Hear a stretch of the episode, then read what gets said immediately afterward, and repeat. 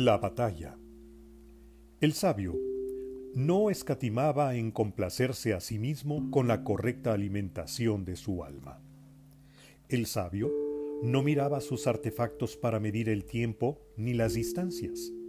Cuando se trataba de su reflexión, él se convertía en el instrumento, en el actor y el observador de lo que le correspondía hacer. Nadie conocía a cabalidad la edad del sabio.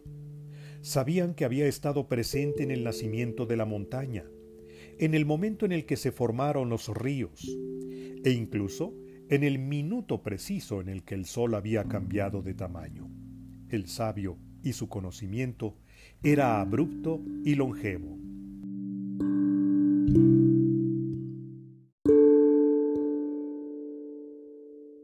Los aprendices se acercaban a él y querían entender cómo había absorbido el conocimiento que lo rodeaba, el conocimiento que ahora parecía ser parte de él.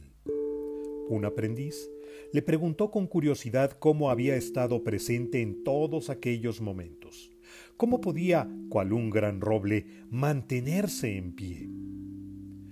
Si puedes escuchar el sonido constante de la batalla que se aproxima, entenderás que no te está llamando a ti, sino que está desplazándose por su curso divino y definitivo. Tú escoges si compites contra ella, si te unes en sus bríos o si la observas.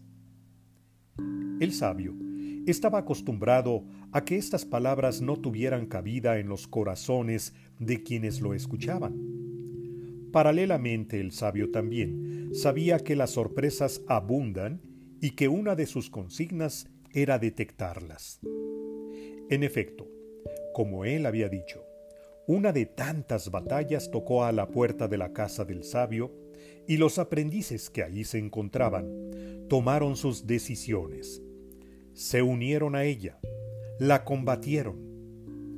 Solo un aprendiz tuvo la tranquilidad y la paz suficiente para sentarse a un costado del sabio y observar había escogido aprender de los factores externos que le rodeaban y que no podía controlar.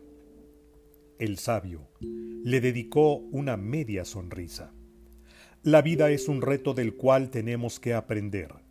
Solo el escoger las batallas adecuadas podremos ganar armonía para nuestro interior. Este es un fragmento del audiolibro Sin Sentido, lectura para la reflexión que propone sentido en tu vida. Del autor Gibran Sarkis.